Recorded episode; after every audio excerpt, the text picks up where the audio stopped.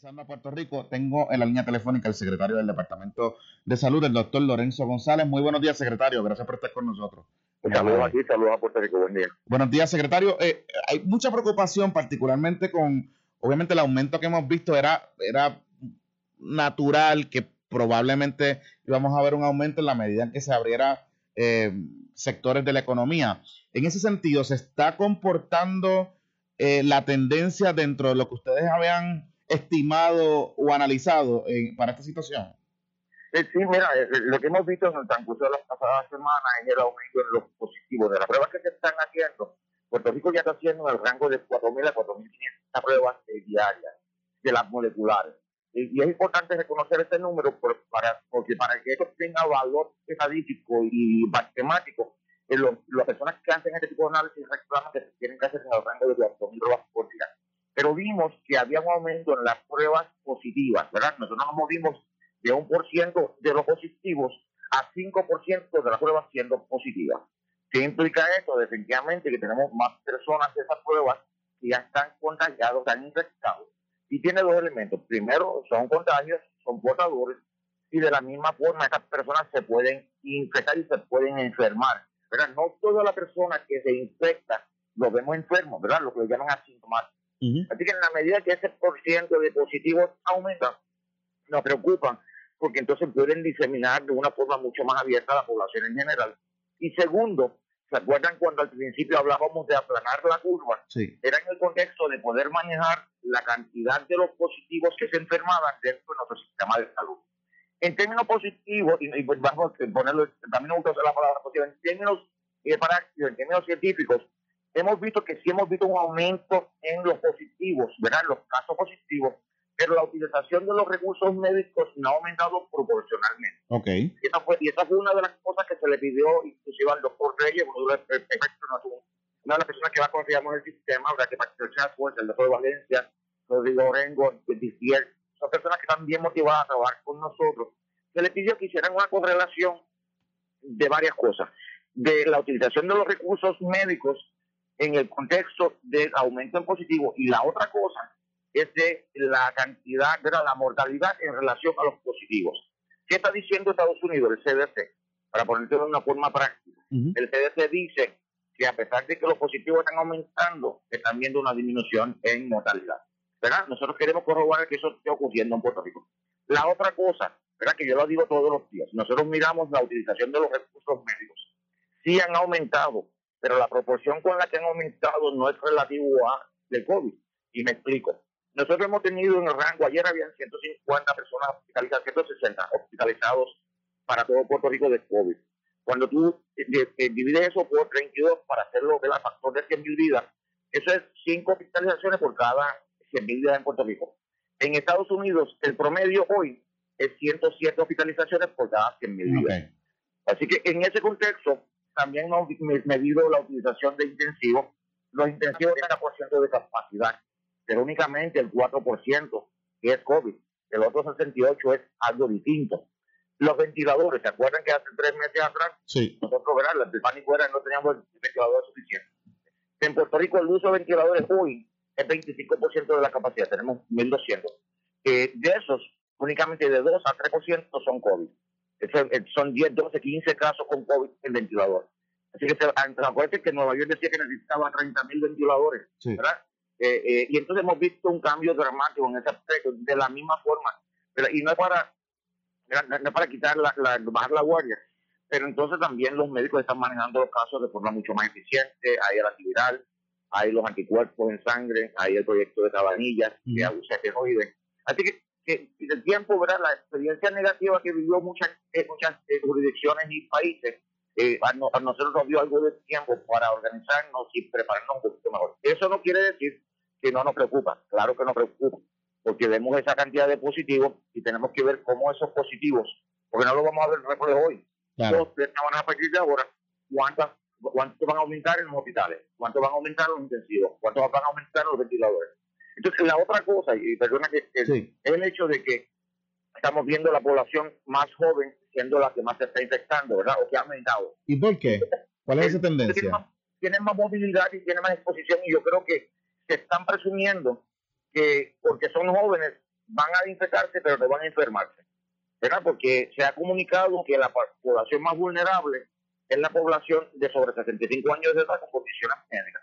Pues los chamacos de 29, 30, 35 años, en teoría no tienen condiciones médicas, se mantienen en buena condición física y piensan que si se infectan no va a tener síntomas. Pero hemos visto en Puerto Rico ya muertes de personas eh, en la adolescencia eh, sin síntomas de forma súbita, ¿verdad? Así que estamos diciendo que la situación cambia y lo que se le está diciendo a la población es sean responsables, te puedes infectar, te puedes y puedes morir. De la misma forma, te puedes infectar, puedes transferírselo a otro más vulnerable y lo puedes matar. Veamos el caso de, de Jamón, que es bien triste, que está saliendo en los medios de comunicación en términos de una persona que viene fuera de Puerto Rico, ¿verdad? Viene positiva. Se le está diciendo a todo el mundo no venga si no tiene una prueba negativa. ¿Por qué nosotros los puertorriqueños tenemos que aceptar, no importa quién sea, nuestros hijos, nuestros hermanos, nuestros tíos, a nadie, a nadie, no acepta a nadie si no tiene una prueba negativa. Espere hasta el próximo mes, o después de diciembre. Y en ese, en, ese sentido, doctor, eh, eh, no es el aeropuerto el que tiene, el seguimiento del aeropuerto el que tiene que detener a esas personas que no vengan con una prueba eh, negativa eh, a entrar a Puerto Rico? Ah, pues, ah, sí, sí, te acuerdas de que empieza el proceso el 15 de julio. Okay. Es bien interesante que, nosotros se nos emplaza con el modelo de Alaska y Hawái, que supuestamente estaban haciendo algo genial. ninguno ha empezado, creo que empieza en el agosto de septiembre. Okay. Nosotros empezamos en julio 15. Puerto Rico ha hecho una labor en el aeropuerto lo que nadie ha hecho en ninguno de los 50 estados de los Estados Unidos. Únicamente seis otras jurisdicciones tienen algo parecido a lo de Puerto Rico.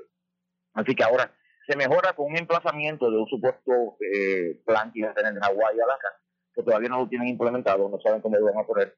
Puerto Rico pudo ver los modelos, que a los esfuerzos necesarios, y ya el 15 deberíamos tener un esfuerzo de, fuerza completa. ¿Y por qué el 15 específicamente y no antes? Si hemos visto un incremento no, de turistas. tenemos que prepararnos. Teníamos la, lo que se llama Alerta Sara, que es la plataforma del CDT. Okay. Tenemos que garantizar lo que se llama un landing page, una página de entrada al departamento, al a, todo este proceso, lo que se llama la, la declaración del eh, viajero, la información que también iban a ayudarnos las líneas aéreas este, en, diseminar, eh, haciéndolo escrito, en, printing, un, en, el, en el boleto, todas las seguridad del aeropuerto, que ha hecho una, una inversión también significativa este, los recursos que había que poner. Esto no se hace con 15 personas. Allí hay eh, sobre 300 personas de la Guardia Nacional, allí hay, eh, sobre 100 estudiantes de escuelas de medicina, allí hay sobre 100 personas del Departamento de Salud, posiblemente más.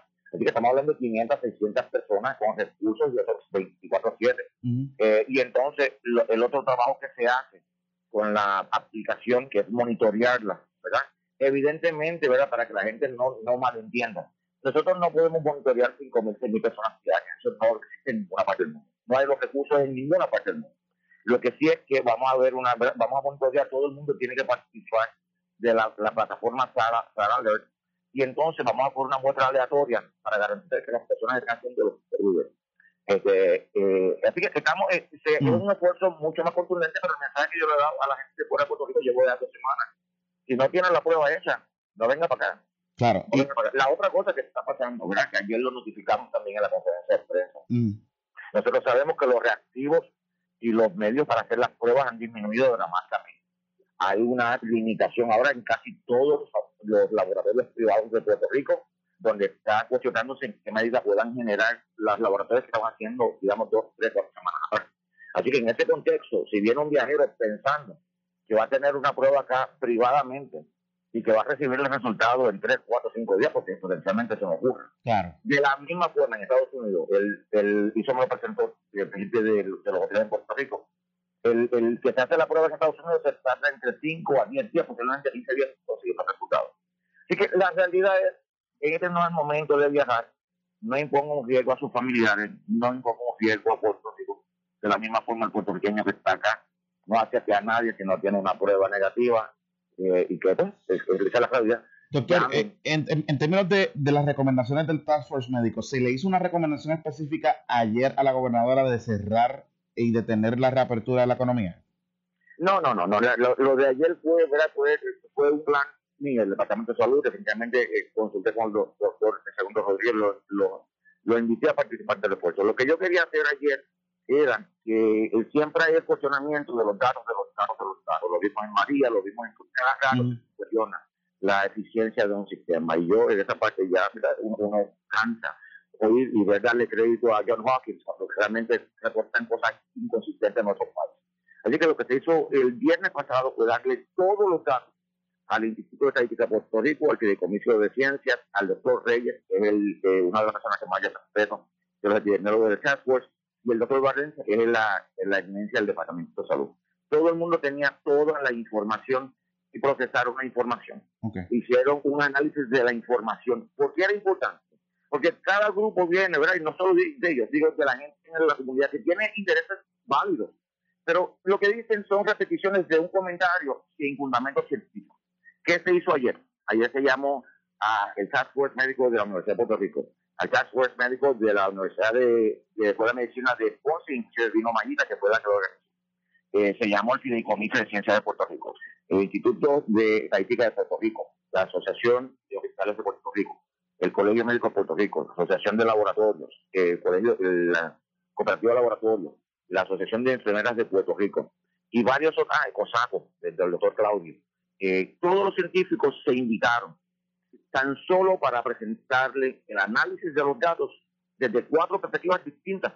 Ninguno responde a mí, bueno, una persona que trabaja para el departamento, los otros no. Y se presentó de forma científica. ¿Qué se le pidió? estos son los datos ya procesados, se le puede dar el archivo para que ustedes lo procesen si tienen alguna otra información. Mm. Y entonces, basado en estos datos, tienen de 24 a 48 horas para presentar al Departamento de Salud unas recomendaciones que se le van a llevar a la, gobernadora de Puerto Rico. Mm. Esa es de la forma que se quiere hacer.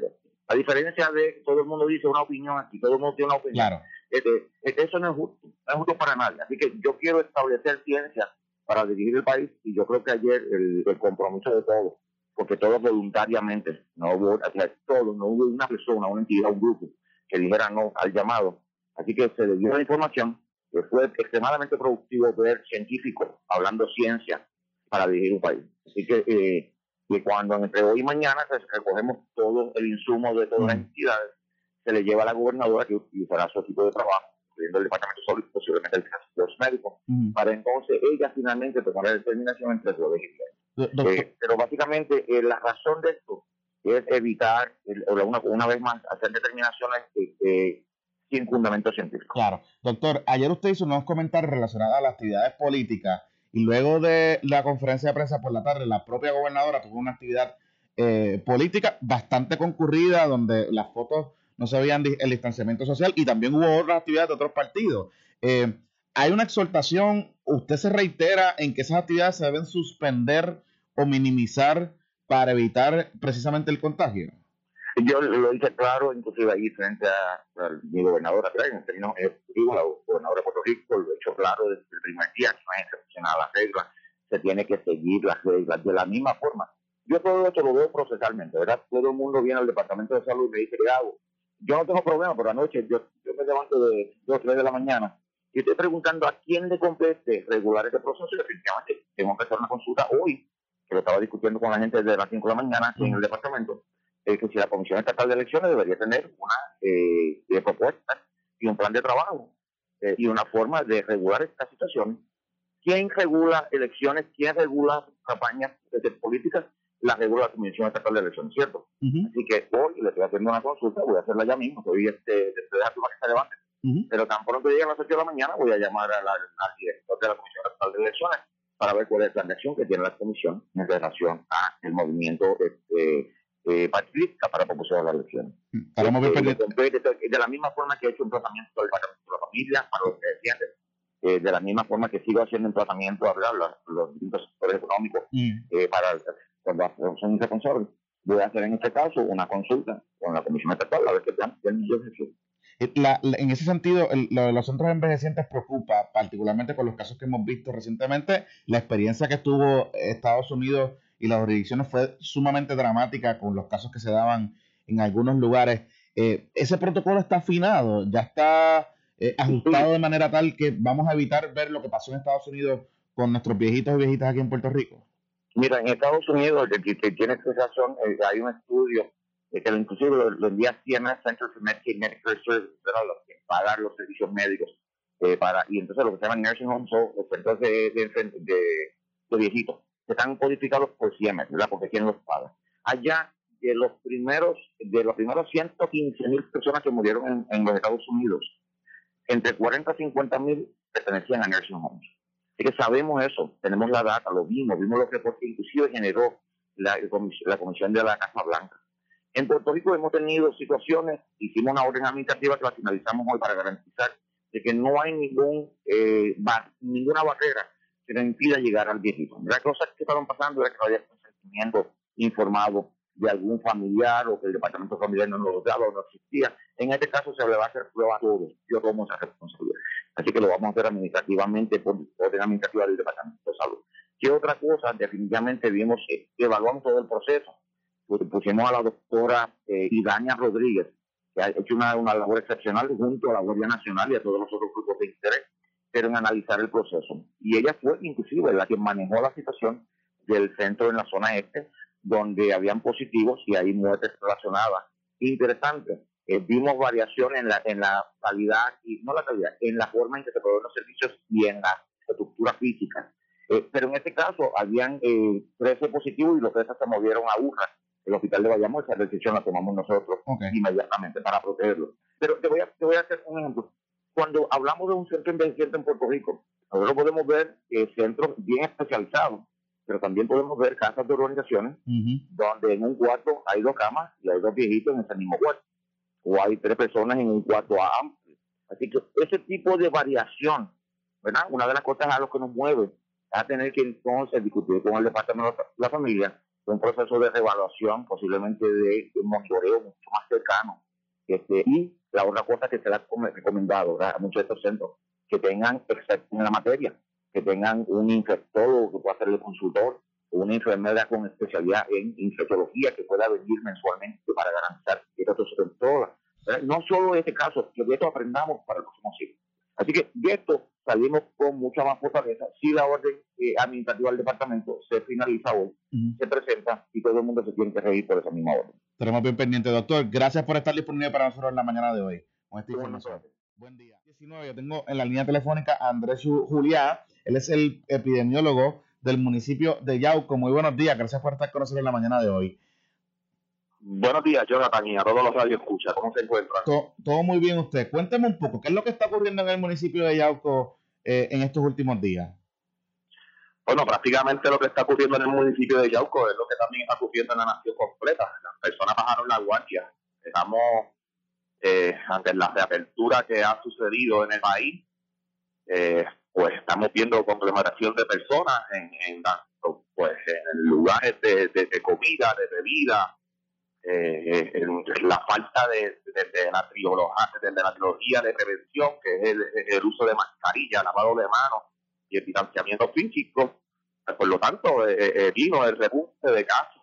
Eso es lo que está sucediendo en el país. Y en Yauco también. Esta situación particular de que hemos visto una, unos repuntes y, que ustedes han podido identificar unos brotes específicamente de algunos grupos o familias, ¿qué lo, qué es lo que ustedes han podido indagar sobre esa situación en el municipio? Bueno, eh, eh, en Yauco se, ha hecho noticia lo del brote familiar grande. Eh, básicamente es una familia grande que, que, compartió en una situación familiar. hay viajeros envueltos, hay personas que están contagiadas también en Puerto Rico, se reunieron y hubo 66 contactos entre la investigación epidemiológica que realizamos la cual al día de hoy ya hay 15 positivos y estamos en espera de resultados de otros contactos que hemos identificado eh, eh, en, después que trascendió la noticia, entiendo que en ese brotero deben de haber al menos algunos infectados más. Sin embargo, eh, no me puedo solamente enfocar en el brote familiar, ya que yo tengo otras líneas de contagios en Yauco, que son personas que me traen el contagio de, su trabajo, me lo traen de, de, algún otro eh, persona que conocen, me lo traen de, de la calle o, o, no saben ni siquiera dónde se, han contagiado, lo cual ya se puede definir que lo que está ocurriendo en la calle es de transmisión comunitaria. Okay. no podemos echarle ya la culpa a, a, los viajeros específicamente, a las reuniones familiares específicamente. a ver, ya lo que hay en el país es una transmisión comunitaria y por aquí que yo voy con las recomendaciones al señor alcalde de que debemos de, alguna manera, si arriba en el Estado no toman decisiones al momento, pues debíamos nosotros como municipio, pues, por, la salud de los ciudadanos yaucanos, pues las medidas que, tomamos el día de ayer. Cuando, usted me habla de, de líneas de contagio comunitaria eh, para beneficio de los amigos, ¿verdad? Que no somos eh, expertos en la materia, eh, ¿de qué trata esta situación? O sea, ¿cómo ustedes identifican eh, una línea de contagio comunitaria versus una línea de contagio importada, digamos, de un viajero o algo así? Pero cuando yo hablo que hay con contagio comunitario, básicamente es que la persona se enferma eh, en la calle. Eh, la persona, he tenido casos que no saben dónde se enfermaron. Cuando tenemos líneas de contagio, es que cuando yo consigo, conseguimos el, el, contagiado, sabemos de a quién se expuso, dónde se expuso y a quién ha expuesto pero ya yo estoy viendo casos que son personas que me llegan enfermos y cuando le hago las preguntas, pues posiblemente se enfermaron eh, en la bomba de gasolina, en el supermercado, en la farmacia. Eso es lo que es la transmisión comunitaria y es lo que me preocupa y por eso es que estamos viendo los números en crecimiento exponencial. Wow. ¿Y qué recomendaciones usted, específicas usted le hizo al alcalde para controlar esta situación en el municipio? Bueno, yo no, yo no creo en, en un cierre total del país. Aquí, aquí queremos todo o nada. Eh, para, para, bueno, si, si, el crecimiento de la curva continúa, pues yo no sé de qué manera, pero no es lo mismo uno eh, controlar una, un lugar de comida y bebida que las personas se están quedando hasta las tantas de la noche sin, sin, sin, el, sin el debido uso de prevención que yo controlar una gomera. Así que mi recomendación al alcalde fue ir a los lugares eh, donde mayor riesgo de contagio hay. Y por eso es que pues, la, mi, mi mayor recomendación fue eh, en, estos lugares de comida y bebida, que de alguna manera tenemos que controlar que las personas no se queden bebiendo en los lugares. Yo soy residente de Yauco y yo lo he visto en, la gran mayoría que, que, están operando básicamente de manera normal. Entonces, pues, entre más tarde de la noche, eh, que menos el distanciamiento físico y el uso de prevención. Entonces, pues, ya que hay contagio comunitario, yo tengo eh, personas que he identificado asintomáticos según mis líneas de rastreo y esos asintomáticos han contagiado a otras personas. O sea, tenemos asintomáticos en la calle ya con la capacidad de contagiar a otras personas. Eh, es momento entonces de tomar decisiones en pro de la salud pública que no simplemente le competen al individuo, sino también al Estado o al municipio en este caso. Me, llama, la, me llama la atención me llama la atención que eh, usted está siendo muy pragmático en lo que usted comenta, que de que usted no cree en un cierre total, sino en un control de algunas áreas de la economía o sectores de la economía que son de más alto riesgo. Eh, ¿Cuáles, además de los chinchorros y las barras y los sitios de comida, qué otros lugares de alto riesgo usted puede identificar, por lo menos en el municipio de Yauco, que necesitan controlarse? Eh, o limitar la capacidad o limitar las horas de operación en estos momentos? Básicamente lugares donde se están conglomerando muchas personas. No, eh, eh, eh, eventos que sean multitudinarios y, y eso, los famosos chinchorreos en Yauco, son los, los dos los más problemas nos están trayendo son los chichorreos en Yauco y los eventos multitudinarios. Hmm. No, no podemos que, que las personas se sigan conglomerando. La, la, recomendación también, la conglomeración de 10 personas o más, las fiestas familiares. Eh, ya pasamos eh, eh, el weekend de padres y vimos como las familias se reunieron en grande. Pasó el 4 de julio y también lo vimos. Yo estoy ahora trabajando en investigación de casos, de dos casos positivos que estuvieron en una, en una piscina el 4 de julio, dejando positivo con más de 30 contactos en, en, esa, piscina. Pero, qué irresponsable, pero eso es irresponsable ¿eh? de las personas también. Eh, sí, yo, y, yo, y yo se los he dicho. Yo no tengo problema con decirlo porque yo les hago recomendaciones a ellos desde que, desde que eh, los notificamos por el rastreo. aquí se les hacen muy buenas recomendaciones. el equipo de trabajo y de seguimiento está encima de ellos. Yo los llamo. este, llamo casos que se supone que, que, estén aislados. Sin embargo, escucho música de fondo y, y el vientito como si estuvieran en un jeep montado. Y, entonces, pues, eh, eh, las personas han sido irresponsables. Lamentablemente hay que decirlo de esta manera, porque el virus es, algo tan fácil que si tú mantienes la distancia física, si tú mantienes tus manos eh, en línea y si tú haces el uso correcto de la mascarilla, tú no te vas a enfermar. Pero si no, me has, dejado sin, me has dejado sin palabras. Me has dejado sin palabras. Este, porque, eh, ¿cómo es posible que tengas personas que están enfermas, visiblemente enfermas, y estamos eh, eh, jangueando por ahí en el jeep y dándole por ahí para abajo? Eh, no, lo puedo asegurar, ellos no me dicen toda la verdad, pero, pero escuché la música de bachata de fondo, así que no estaban en su casa. Ay, Dios Increíble. Sí, no, sucede, sucede, y entonces, pues, es por eso que, que, que a mí me preocupa entonces eso de que estamos echándole toda la responsabilidad al individuo. Eh, eh, no, eh, tenemos que tomar medidas también. La salud pública no se trata solo del individuo, sino que se trata de las decisiones que se tomen en equipo claro. y se tomen también a nivel gubernamental. Y, y, y estas recomendaciones, ya el alcalde acogió algunas de ellas, particularmente con el asunto de los chinchorros y, los jangueos en Yauco. Sí, se firmó la orden ejecutiva ayer y yo espero que ya hoy entre en vigor y, y, ah. controlemos. Las mismas personas eh, este, han visto de manera positiva. Los yaucanos, los sabían que esto era lo que estaba pasando. Yo lo veía en las redes eh, y, además yo lo sabía también, que, había mucho descontrol. Entonces, pues, no podemos eh, eh, utilizar pues la policía municipal para ir de, lugar en lugar.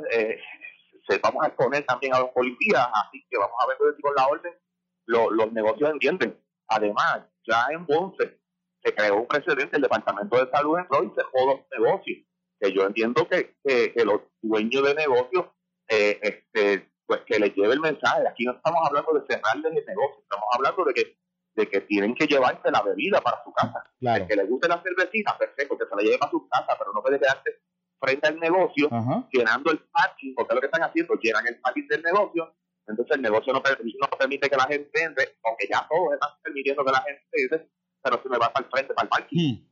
Entonces, pues, pues, yo creo que eso es un poco de responsabilidad también del comerciante, que tiene que, poner un poco de orden en su casa, pero mientras esté dando dinero a la caja, yo creo que, claro. es bien difícil. Y yo tratando de ser también humanitario eh, por encima del epidemiólogo, pues yo puedo entender los comerciantes, pero sin, sin si las personas se nos enferman todos, no hay economía. Así que esta batalla entre la salud y la economía, sin personas no hay economía. Así que si nos, si nos enferma todo el mundo, de todas maneras no vamos a tener economía. Ya, para finalizar, eh, ¿ha tenido cooperación de las personas eh, de Yauco, digamos, cuando, más allá del alcalde y del municipio como tal, de las personas cuando usted llama a buscar información, a pedir información, eh, cómo lo reciben? ¿Hay, hay, ¿Hay receptividad en lo que usted está haciendo? Cuando yo empecé a hacer el programa de rastreo el 15 de abril, que las personas estaban estaba empezando como que lo del coronavirus, no sé si era que tenían miedo a decir que tenían corona, fueran, eh, se sentían como que estigmatizados. Al día de hoy yo tengo eh, cooperación completa de, las personas con las que yo hablo. De hecho, el brote familiar grande que yo identifiqué, si no fuera por la cooperación de los mismos familiares a los que yo entrevisto y ellos me identifican con quién he estado, yo no hubiera identificado tantos contactos y no hubiéramos podido eh, eh, eh, contener, si este puedo llamar de que está contenido, o por lo menos identificar tantos casos en este brote. Y están cooperando, las personas sí están cooperando. Qué bueno. Y eso es, muy importante porque al final del día, esto se trata de cooperación. Si no hay cooperación, pues, pues, pues no vale nada, ¿no? cualquier gestión que el municipio haga. Bueno, gracias por haber estado disponible para nosotros en la mañana de hoy con esta información. Estaremos bien pendientes a cómo se desarrollan eh, estas nuevas medidas. Tengo en la línea telefónica a Wanda Torres, quien es la presidenta de la Asociación de Educación Privada de Puerto Rico. Muy buenos días. Gracias por estar con nosotros en la mañana de hoy. Buenos días, Jonathan, a tu orden siempre. Bueno, eh, eh, la última vez que usted y yo dialogamos, usted estaba un poco más positiva y la asociación estaba más positiva en el sentido de que había un poco más de apertura y de claridad en cuanto a las determinaciones del gobierno eh, de la reapertura y, ¿verdad? permitiéndole a, la, a las personas eh, reanudar ciertas operaciones, particularmente en los colegios y en las instituciones privadas. Eh, ¿Qué ha ocurrido de ese momento al día de hoy con los colegios? Bueno, seguimos en la misma línea, seguimos trabajando en los panoramas, los posibles panoramas, tomando punto de partida de que la educación virtual está altamente fortalecida porque va a depender de las circunstancias ambientales de salud que estamos viendo. O sea, en el momento en que se nos autorizó por una orden ejecutiva a que pudiéramos tener presencia limitada de estudiantes en la escuela, estábamos claros que hasta que esta pandemia no desaparezca, lo que no parece ser que vaya a pasar en ningún momento pronto, eh, tenemos que estar preparados para que en cualquier momento vamos a tener que regresar a las casas porque la historia en los países donde ya este proceso está más adelantado que en Puerto Rico ha sido que ha habido repuntes. Hay lugares donde ha habido tres o cuatro repuntes. Y obviamente pues nuestra población es una población vulnerable porque son niños y eh, no hay manera de tú poder evitar eh, el contacto, aunque trabajes con las distancias, siempre vas a tener grupos en algún lugar determinado en la institución. Así es que la situación en que estamos ahora es que volvimos a la incertidumbre, no porque eh, el gobierno haya generado esta incertidumbre, la incertidumbre la está generando la pandemia y estamos esperando las decisiones gubernamentales.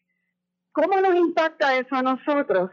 Pues ya el, panorama está trabajado, o sea, literalmente los colegios privados están trabajando eso desde que se acabó el semestre pasado. Okay. Y estamos listos para si no podemos traer al estudiante a la sala de clase, pues nos vamos con el proceso virtual, porque eso era el único que era seguro que iba a pasar. Claro, y pero las clases en los colegios privados arrancan en agosto, ah. eh, un poco antes, un poco después, la fecha que dio la última orden ejecutiva era para mediados, pero pues si no podemos tener los nenes presencialmente allí por la naturaleza que sabemos, pues arrancamos virtualmente. Pero, pero en ese sentido, eh, hay mucha preocupación de algunos padres eh, que dicen, ¿cómo voy a poder eh, llevar a cabo la, educación eh, a distancia virtual si yo tengo que regresar a trabajar? No puedo ¿verdad? cuidar a mi hijo, no puedo quedarme en mi casa, no tengo abuelo o abuela cerca, no tengo un familiar que me ayude a, manejarlo. ¿Cómo, cómo, cómo manejamos estas situaciones? particularmente cuando los padres pagan el colegio por, para poder llevar a los nenes a las clases y al salón, ¿no? Este, ¿Cómo conjugamos esa, esa situación o ese reto que tienen algunos padres sobre ese particular? Eso, eso eh, lamentablemente, yo quisiera poder tener una respuesta para eso, pero lamentablemente sí, por la naturaleza de la pandemia, el gobierno entiende que no deben estar los niños en la sala de clase, eso va a pasar así para los 500 estudiantes que están en el sistema de educación de Puerto Rico, o sea, público, privado, cada 12. Y si eso pasa, entonces eso va a tener otras repercusiones en el aspecto económico, porque entonces ningún papá va a tener la posibilidad de tener los niños en la escuela, porque para que eso pase tiene que ser que las escuelas estén vedadas de poder abrir presencialmente con sus niños. Eso es una preocupación bien grande, porque yo te puedo hablar de todos los eh, arreglos y estructuras y subestructuras que las escuelas han estado realizando para poder, dentro de lo costoso que resulta tener una matrícula reducida, poder manejar y darle el servicio a su comunidad. He dicho en otros foros, las escuelas son comunidades de aprendizaje, pero son comunidades de vida. Tú sabes, y cuando tú estás en la escuela lo recuerdas. Tu, tu núcleo inmediato social por una serie de años y el de tu papá era el de tus compañeros de clase y el de los papás de tu. O sea, uno crecemos todos juntos, uno desarrolla unos lazos de cariño y de amistad con los estudiantes, con los padres, con los hijos, se vuelve parte de tu comunidad. Y cualquier cosa que impacte a tu comunidad te impacta a ti. Yo sé que las escuelas están eh, luchando para poder servir adecuadamente a las necesidades de su comunidad que las necesidades que tiene mi comunidad no necesariamente son las mismas necesidades que tiene la comunidad de otra escuela compañera privada en otro lugar. Pero si de momento no podemos salir, ¿qué tenemos que hacer? Pues regresar a lo que pasó el año pasado. Claro, ahora tenemos una ventaja sobre el año pasado cuando despuntó la pandemia. Ahora estamos preparados. El año pasado fue una sorpresa, fue de la noche a la mañana, no pudimos regresar ni siquiera a recoger las cosas. Los que pudieron ir domingo, las escuelas que abrieron, eh, eso fue lo único que pudo pasar. Pero desarrollamos unos métodos y unos sistemas durante estos tres meses que en este momento ya todas las escuelas saben que funcionó, que no funcionó, qué tengo que hacer para que funcione y cómo mejoro esa oferta virtual. Porque lamentablemente al punto que hemos llegado, la, la opción de olvidarse de una oferta virtual no está sobre la mesa. Mira, esto no sirve no solamente para lo de la pandemia. Hablamos, tú sabes que los brotes de influenza. Cuando tenemos brotes de influenza tenemos un montón. Muchas veces tenemos que cerrar salones por siete días porque tenemos más de un 10% de la población de ese salón con influenza.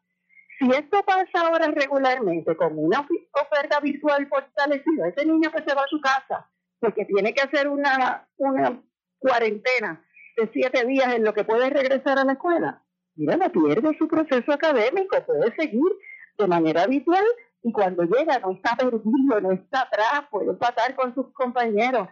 O sea, esta es la vida que nos tocó vivir. Y yo creo que como profesionales y como educadores y como seres humanos, pues de, las, de los limones hay que hacer limonada, hay que aprender. si no tenemos opción, hay que trabajar con eso. Ya, para finalizar, eh, ¿qué pudiesen esperar los padres, aquellos que no han pagado matrícula porque están todavía esperando algunas instrucciones de, sus de sus colegios, particularmente con los planes de reapertura? Eh, ¿Pudiesen ver eh, aumentos en matrícula que se queden igual los costos o reduzcan los costos? Bueno, yo te tengo que decir que el a diferencia del año pasado, esto pasó el año pasado pasó en un momento donde estaba corriendo un año académico y un año fiscal. Recuerda que como toda empresa privada, los gastos del colegio, de cualquier colegio, dependen de sus ingresos. Y los ingresos, que la, escuela privada no tiene ninguna ayuda gubernamental ni subvención. Nosotros generamos lo que nos pagan los papás. El año pasado ya había un presupuesto trabajado para eso. En este momento, a la altura en que estamos, los colegios trabajan su rematrícula, que es la matrícula para el próximo año de los estudiantes que están en ese colegio, en enero o en febrero. Esto se trabajó antes de la pandemia. O sea, ya yo estoy trabajando con los que se matricularon y se siguen matriculando de afuera y hay cambios porque los procesos electrónicos están funcionando perfectamente bien. Pero es importante de que cada papá que tenga alguna duda sobre cómo su colegio va a proceder, que ya en estas alturas los colegios tienen que haberse estado comunicando con sus familias, que vaya a su colegio porque no hay una directriz ni la puede haber específica porque cada escuela privada es un negocio aparte. Se tiene que sentarse con, con el personal de su colegio, aclarar sus dudas respectivas a lo que tiene que ver con los costos y con las estructuras, las modalidades de la manera que se va a enseñar o cómo planifican hacerlo, y entonces tomar una decisión. Que ahora, obviamente, estos costos eh, para los colegios son mayores, porque la, el distanciamiento social es bien costoso, donde yo tenía eh, 20 estudiantes con un maestro, ahora tengo que tener tres grupos de seis con tres maestros y eso es matemática sencilla porque el distanciamiento no me permite más. Pero eso va a depender de cómo su colegio lo hace. Si se hizo sus arreglos eh, antes de la pandemia y ya pagó la, o el colegio le estructuró lo que sea, pues entiendo que las cosas se permanecerán igual. Pero es importante que los padres, ahora más que nunca, se comuniquen con los colegios para que estén claros de lo que está pasando y lo que va a pasar. Sabiendo que me pueden decir una cosa hoy y mañana nos, nos guarden otra vez y volvamos a la modalidad virtual. Estaremos muy pendientes. Eh, como de costumbre, muchas gracias por estar disponible para nosotros en la mañana de hoy, porque eh, sé que hay muchos padres, eh, abuelos, tíos que están preocupados. por Todo el mundo está con la incertidumbre de ver qué va a pasar y ahora nosotros mismos estamos esperando ver qué, qué determina la gobernadora, que según informó ayer en un par de días iba a hablar de las determinaciones eh, acordadas con el Task Force médico. Y si pues se retrasa, pues también corremos el riesgo que nos retrasen, pero los papás que estén claros que las clases van a empezar en agosto, si no pueden estar presenciales, empezarán de manera habitual, porque para eso se prepararon los colegios. Definitivamente, estaremos bien pendientes. Gracias por estar disponible para nosotros en la mañana de hoy. Eh, son, Cómo no, lindo día. Igual para usted, amigos. Eh, yo tengo en la línea telefónica a la doctora Rosario Rivera Negrón, quien es profesora eh, eh, en economía, eh, doctora en economía precisamente, de la Universidad de Puerto Rico, recinto de Calle. Muy buenos días, gracias por estar con nosotros en la mañana de hoy. Buenos días, Jonathan, y buenos días a todos los radios. Muchas gracias por la invitación. Bueno, eh, aquí hay tantas cosas que eh, vienen escuchando las personas. De hecho, hoy si, si abrimos varios periódicos eh, y tenemos eh, varias noticias consultando a varios economistas hablando de una hecatombe económica si volvemos para atrás o, cerramos la economía, a pesar de que los casos siguen subiendo y subiendo y subiendo. Eh, desde el punto de vista económico, ¿qué, ¿qué, es lo que realmente pudiésemos hacer o qué deberíamos estar mirando para tomar decisiones desde el punto de vista de controlar la reapertura o no de esta situación en medio de una pandemia? Bueno, yo tengo que decir que eh, eh, yo no sé cómo otros colegas lo toman, pero es bien difícil hacer análisis económico cuando lo que tú estás viendo es una cuestión puramente eh, relacionada a la salud. Y, es bueno recordar a la gente que cuando hablamos de temas económicos, no estamos hablando meramente de temas monetarios. Eh, y lamentablemente a eso se ha reducido en varias, en varias ocasiones el análisis que se hace sobre la relación entre economía y salud. La realidad es que son dos caras de una misma moneda. Nosotros no podemos tener economía si no tenemos nuestros recursos humanos aptos y hábiles para trabajar. Eh, por otro lado, digo, y esto, es lo que hace la economía una ciencia social, ese tipo de, de balances delicados, ese tipo de debate, ese tipo de conflictos, es lo que hace la economía una ciencia social, porque fundamentalmente de lo que estamos hablando es de la satisfacción de las necesidades de la gente para la sobrevivencia. Eso, eso es todo. Y obviamente, en medio de la satisfacción de esas necesidades para la sobrevivencia, los seres humanos razonamos y tomamos decisiones sobre recursos. Eso es lo que hace de nuestra existencia una existencia evidentemente económica. ¿eh? Eh, en este momento estamos enfrentando un gran eh, conflicto entre ambas cosas. Y no es porque se ha creado como dicen eh, algunos colegas epidemiólogos, con los que estoy completamente de acuerdo, se ha creado una falsa dicotomía entre o es economía o es salud. Y cuando digo economía, estoy utilizándolo como lo utilizan equivocadamente los compañeros. O es actividad comercial económica, monetaria o salud. Hmm. Y eso, lamentablemente, nos está trayendo un serio problema, entonces, donde en una economía que está tan maltrecha, pues la decisión racional de muchas personas es, bueno, yo tengo que comer, tengo que trabajar, tengo que generar ingresos para poder mantener el hogar, lo que eso implique, porque si digo que no, me extiende el trabajo. Eh, esto es bien difícil, esto es bien difícil, eh, lo que se debió haber hecho, y ahora es muy difícil de revertir el daño, es que aquí se debió haber abierto por sectores que fueran de menos impacto, ¿verdad? Eh, de importancia económica y de menor impacto de salud. ¿Por qué eso es un reto? Porque Puerto Rico hace rato dejó de ser una economía de producción. Puerto Rico es una economía de servicios mm. y de comercio. Por lo tanto, el problema que tenemos ahora del, del, del, del fondo de desempleo, de la gente que no ha cobrado el todavía, de los que de los que todavía no han visto un centavo, de los que se pueden ver afectados, de los que ya perdieron sus empleos en el sector de comercio y servicios, de los que se pueden afectados, pudieran verse afectados por un rollback a la fase 3, es precisamente porque esta economía no es una economía de producción. Porque la, si fuera una economía de producción, el regreso de la economía sería a las fases productivas. Y a sectores productivos industriales que tienen menos contacto con el público. Y menos contacto entre sí. Y que se pueden hacer unas reglas de control de calidad mucho más estrictas porque ya están incluidas inclusive en los procesos productivos de estos sectores industriales.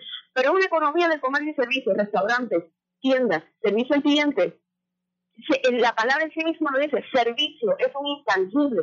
La única manera de proveer un servicio es el corazón humano. Pues entonces estamos en el self-fulfilling processing, en el, a punto del self-fulfilling processing. Un rollback ahora tendría un efecto detrimental en una economía que ya tiene un serio problema de desempleo, que tiene un problema de subempleo y que los que han regresado a sus puestos de trabajo en el sector del servicio, en el sector del comercio, han regresado a 50% o menos de su capacidad. Mientras que los costos de producción se mantienen iguales. Que ese es el problema. menos de esos ingresos, correcto, poniéndose las ganancias, ¿hasta dónde va a sobrevivir esto? Eso es un problema. Eso es una, y eso es una gran incertidumbre. En estos momentos tenemos también un problema macroeconómico. en el sentido eh, de, la interdependencia de, los mercados, ¿verdad? de las interdependencias económicas entre mercados, en la cadena de suministros, tanto a nivel local como a nivel internacional, y precisamente por el, problema de suministros a nivel internacional, tenemos problemas de abasto, tenemos problemas de suministros de ciertos elementos y de ciertos eh, renglones de consumo. Esto es una economía de ochenta y pico por ciento de consumo, así que eh, eso también es otra, eh, agrava la situación. Ayer mismo se anunciaba, el, eh, usted, comentaba, la escasez de, eh, de reactivos para los laboratorios a poder hacer las pruebas moleculares, para algunos laboratorios, porque eso se está, manifestando, está manifestando a nivel internacional también, y nosotros, una economía eminentemente abierta e importadora, estamos enfrentando eso. Ante una reducción de esos suministros, una reducción de la oferta, tú ves probablemente un incremento en los en los precios porque los costos se han quedado iguales, mm. pero los ingresos no. Eso eh, se vuelve, existe para que los colegas económicas que opinan que la economía no es una línea y que la economía es un círculo, cuando tú tienes ese problema de suministros, menos oferta, tienes problemas de, estás operando al 50%, con menos empleados, con menos ingresos, eso se vuelve un círculo vicioso, mm. con menos inventario, con menos servicios que ofrecer, tenemos un problema a nivel de la variable de inversión de nuestra economía, porque parte de la variable de inversión de la economía de Puerto Rico tiene que ver con la industria de la construcción, el cambio tecnológico, que es materia de inversión, materia de equipo, pero tiene que ver también con cambios inventarios. Ya nosotros tenemos serios problemas con eso. Así que vamos a ver y estaremos viendo una reducción en cualquiera que haya sido el avance que haya tenido nuestra economía en el pasado, los pasados meses, en el pasado año fiscal, eso se va, eso se va a desaparecer. Mm. En estos momentos, una reapertura eh, sería detrimental para la salud. Este, perdón, un rollback sería detrimental para la salud, pero no necesariamente significa que nuestros sectores económicos se van a recuperar. Lo que van a hacer es mantenerse apenas a flote. Claro. A menos del 100% de su funcionamiento. Y, ese, es el problema que no explica nadie. Y ese es el problema que el propio gobierno no explica.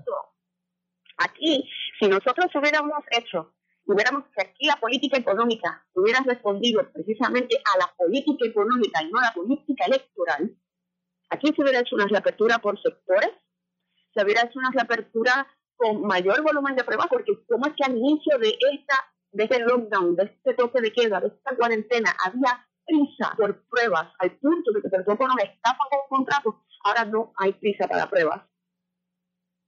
Y nunca la hubo.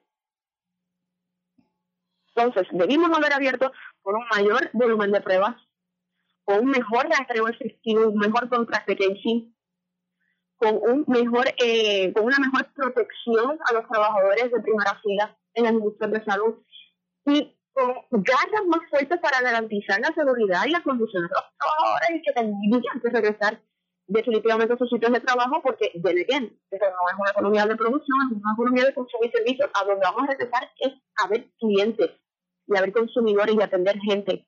Teníamos que haber protegido mejor a esos trabajadores en vez de estarlos teniendo como ahora está pasando. Sí. Por antes, que hay que cerrar día pero entonces el sector comercial no está trabajando a esos efectos. Está echando la culpa a las personas, el gobierno está echando la culpa a las personas. Ahora, un rollback a la fase 3 por haber eh, tenido una reapertura tan accidentada y políticamente motivada, ahora se nos convierte en una espada de Damocles. La tenemos mirando encima y es. O sea, ahora sí que es una dicotomía que es falsa de salud o economía, ahora sí que se nos hizo realidad. De salud o de economía. Y eso es bien difícil para mí decirlo. Sí, que ese, es el problema ahora. ese... Ah, y no, y no hablemos de todo el dinero de pymes, pequeños y medianos negocios que se repartió ese dinero. ¿Hay alguna contabilidad o alguna accountability de cómo se repartieron? ¿Cuáles fueron las partidas? ¿Cuáles fueron los sectores? ¿Cuáles fueron las empresas que fueron impactadas positivamente con las miles de millones de dólares que supuestamente se iban a repartir al sector económico, a los sectores económicos? Pues entonces, y por favor a los economistas, vamos a mantenernos en nuestro carril. A los economistas nos debemos mantener en nuestro carril en este momento. Y seguir la línea que tienen los saludistas sobre cómo garantizar la vida humana, porque sin vida no hay economía. Y sí, y sin economía tampoco hay vida, porque si tú no comes, no. Pero la prioridad debe ser mantener y garantizar la salud. Deben ser los epidemiólogos y los saludistas los que tiran la raya, los que guíen el camino.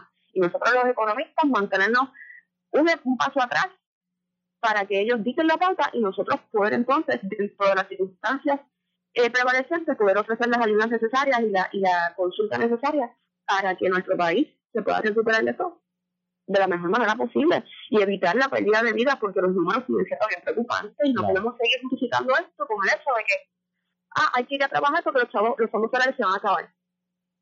Eso no puede ser una justificación para mandar a la gente a, a enfrentar el, esta enfermedad. Definitivamente. Estaremos bien pendientes y, y, y, me alegro que pudiéramos haber dialogado porque quería que las personas tuviesen los elementos de que no todo es blanco y negro al final del día, eh, eh, hay muchos elementos aquí que no se tomaron en consideración al momento de esta reapertura y que ahora nos pueden costar bastante peor si nosotros volvemos a, un rollback en cualquier manera, parcial o, total, de, esta fase de reapertura. Eso, que le quede claro a los radioescuchas. Esas son las consecuencias de pensar electoralmente, no políticamente, porque todo es política, todo es poder. Esas son las consecuencias de equiparar las decisiones económicas a decisiones electorales.